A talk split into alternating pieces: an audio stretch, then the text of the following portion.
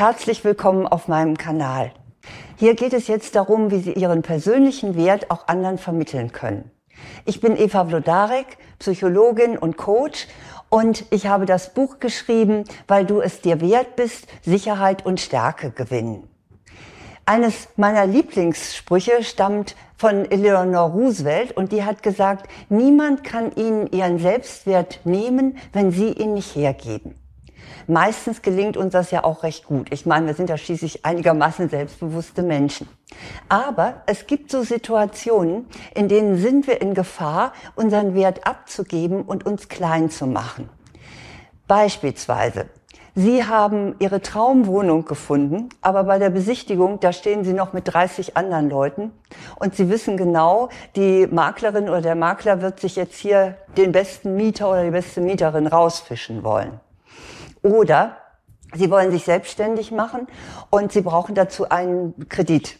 Jetzt müssen Sie Ihren Banker überzeugen, dass der Ihnen auch eine entsprechende Summe gibt. Oder Sie möchten Ihr Kind in der besten Kita im Stadtteil unterbringen, aber die Erzieherin überlegt noch, ob das denn so passen würde.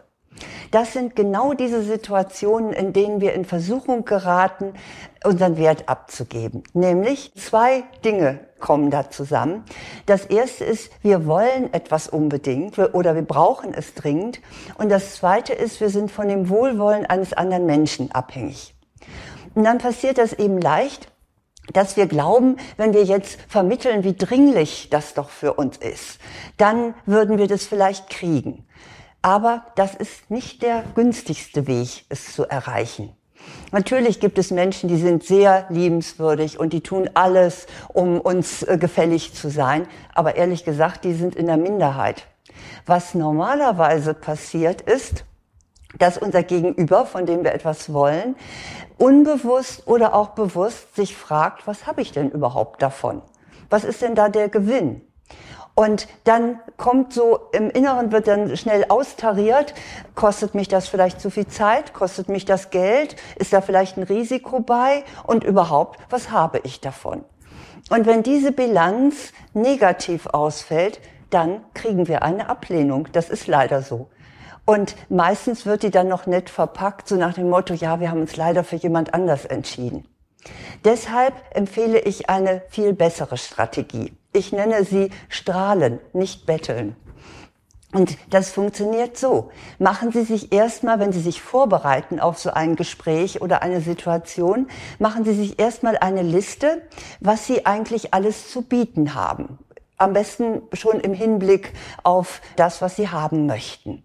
Zum Beispiel, dass Sie ein ruhiger Mieter sind oder dass Sie sich mit dem Softwareprogramm auskennen, das man in dieser Firma benutzt und so weiter. Dann bereiten Sie das alles schon mal vor unter dem Aspekt, was kann ich meinem Gegenüber bieten?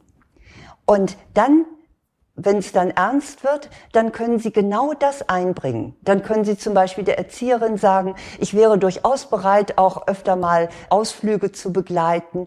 Oder wie gesagt, Sie können sagen, ich kenne mich mit Computern super aus, das können Sie ja doch hier sehr gut gebrauchen und so weiter. Dann fällt die Bilanz positiv aus und wenn es irgend geht, werden Sie sicherlich das erreichen, was Sie haben möchten.